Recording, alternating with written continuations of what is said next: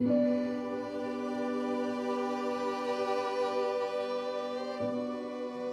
tudo bem?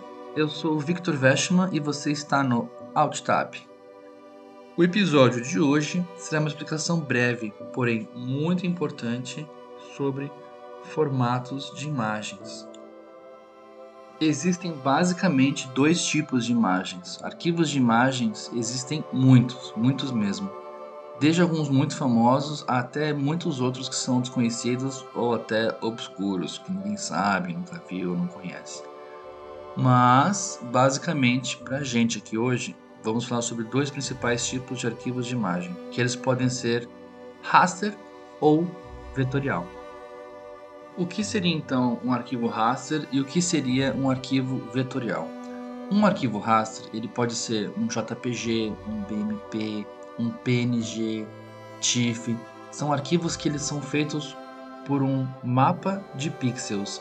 Se você vê o arquivo no tamanho 100% no arquivo original dele, 1 para 1, ele está perfeito. Mas se você começa a ampliar essa imagem, você consegue ver os pixels que formam essa imagem e você vê os defeitos e você vê que a resolução não é mais boa. Você começa a ver o arquivo como baixa resolução, porque você está vendo os pixels que formam essa imagem.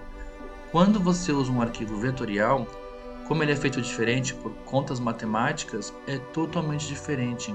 A vantagem do arquivo vetorial é que você pode dar quantas vezes você quiser um zoom ou ampliar a imagem além de 100%, além de 1 para 1, 200, 300, 500, 1000%, 5, 10 vezes a imagem, ela não vai mostrar esses pixels para você. Porque depois que ela se renderiza direitinho, você vê que ela está sempre com alta qualidade e alta resolução.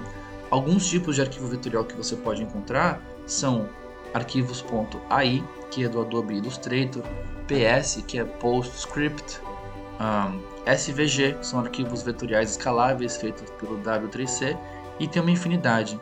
Abaixo na descrição desse episódio, desse podcast, eu vou deixar uma lista mais completa com alguns arquivos raster, os mais importantes vetoriais e que ano que eles foram criados.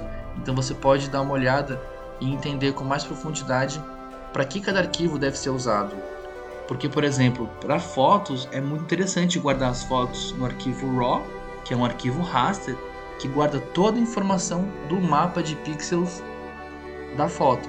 Mas ele é muito gigantesco, como ele não tem nenhum tipo de perda na captura dos dados, ele fica gigantesco.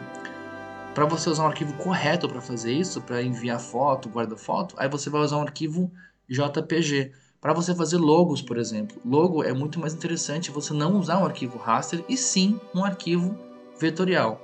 Por qual motivo, Victor? Porque se você usar um arquivo vetorial, você tem o tamanho dele independente. Você tem um único arquivo e você pode mandar imprimir na cabeça de um alfinete ou um banner de 10 por 10 km, o arquivo é o mesmo, entendeu? Ele é independente de resolução. Essa é a principal vantagem dele. Então é isso, gente. Obrigado pela sua audiência e até a próxima.